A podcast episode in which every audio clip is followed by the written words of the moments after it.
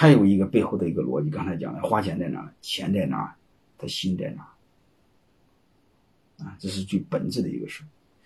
更更重要的一个东西在哪？他花了钱会珍惜，还有一个花了钱什么？花了钱表明一个态度。刚才我说这个，他不能用穷没有钱找借口。穷没钱，不是你抢人家的东西，不是你讲忽悠别人、道德绑架别人的理由。而且刚才我说过，所有的老板创业啊，几乎哈，所有老板创业，当初创业的时候，第一桶金来的时候，创业的启动资金家里都没钱，他怎么来的？所以我想说一句话：想创业一定能找到钱。员工买股份，本质上来说，对他其实就是创业。老板创业不是拥有百分百的股份吗？员工做股权买买老板的股份，本质上不是也是创业吗？因为他一买股份，他的身份就变了，他的身份从打工就变成给自己做，他的身份就是从员工变成了股东，本质上就是创业。所以你创业不拿本钱能行吗？是这意思吧？嗯，所以这个这这种第一，你一定花钱；第二，你你必须体验到花钱的痛苦，你才能会珍惜你的创业，珍惜你的事业。嗯，就这么简单。甚至把所有的资本、家里所有的钱、亲戚朋友的钱全钱借出去，全借给借钱买股份，才表明一种态度，一种创业的态度。你说哪个老板当初创业不是孤注一掷？如果你没有这种经历，没有这种体验的话，你怎么和老板交流同频呢？怎么能和老板有共同的价值观呢？怎么能体验将来老过去老板创业的痛苦呢？说你将来怎么才有？只有这样，你将来才有资格接班接嗯嗯这个这个这个这个接班这家企业啊，不然你怎么能接班呢？老板怎么敢交班交班给你呢？对吧？你都不知道什么叫创业，你都根本体验不了老板的痛苦，他敢交给你吗？是这回事吧？所以这是从买和卖我都说了，还有一个再说一个，交了钱之后，你才能和老板共欢呢。如果你不交钱，挣钱的时候你和老板一起分，不挣钱的时候你拍屁股又跑了。你会发现，唯一不能跑的是什么？唯一不不能跑跑不了的是谁？还是老板一个鸟人。所以你只要不交钱，你和打工的本质没什么两样。唉，只负责跳槽，不负责跳楼。啊。老板你会发现只负责跳楼，不负责跳槽，啊，所有的风险还是老板一个人。如果你交了钱，你会发现妈都跑不了了，叫有福同享，有难同当。嗯，所以这就是为什么要交钱。我有交钱很多很多的条件：第一，增加背叛成本；第二，表明创业的态度；第三，最容易和老板形成共同的价值观，你能珍惜这种创业的痛苦。还有一个钱最最真实的。钱能代表你对这企业的认同度，嗯，钱能代表你对这企业的未来的一种信心，是这回事吧？啊，所以为什么要花钱？背后的逻辑，还有一个对老板来说的，就是他真花了钱，你才有心里才踏实，他不会，他不会伤害这家企业，因为伤害企业，他伤害了他自己，好吧？这就可以行使你的约束条件。你比如他是穷光蛋，一点钱没交，他跑就跑了。啊，如果交了钱，你会发他把企业给搞死，他的本儿也没了。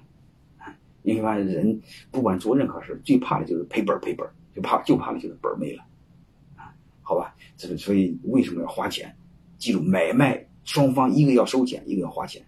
啊，没有我讲了这个这个十来分钟就讲这一句话。啊，那下面就简单多了，下面就算花多少钱，花多少钱你就算一下花多少钱不就行了吗？你看看你的股份值多少钱，好吧？如果最简单，你你最简单的话，你什么都不需要，我们很朴素的理解一下。你看账上净资产是多少？那账上有多少钱就多少钱啊？这财务你问你公司值多少钱，财务知道账面净资产多少就多少，就把它卖了。现在卖了多少钱？按斤卖就行了。啊，当然，如果你公司这个是新兴行业，发展很好，你用这种方法你稍微有点吃亏，就是你不用你账面净资产，你可以用市盈率啊。市盈率做估值，就是算了，你你算一下公司值多少钱，好吧？这个重点我不讲，你只要记住两类：一个按按你净资产算，账面是多少算多少；还有一个就是按你公司的市盈率算。嗯，市盈率算你可以算五到十倍都可以。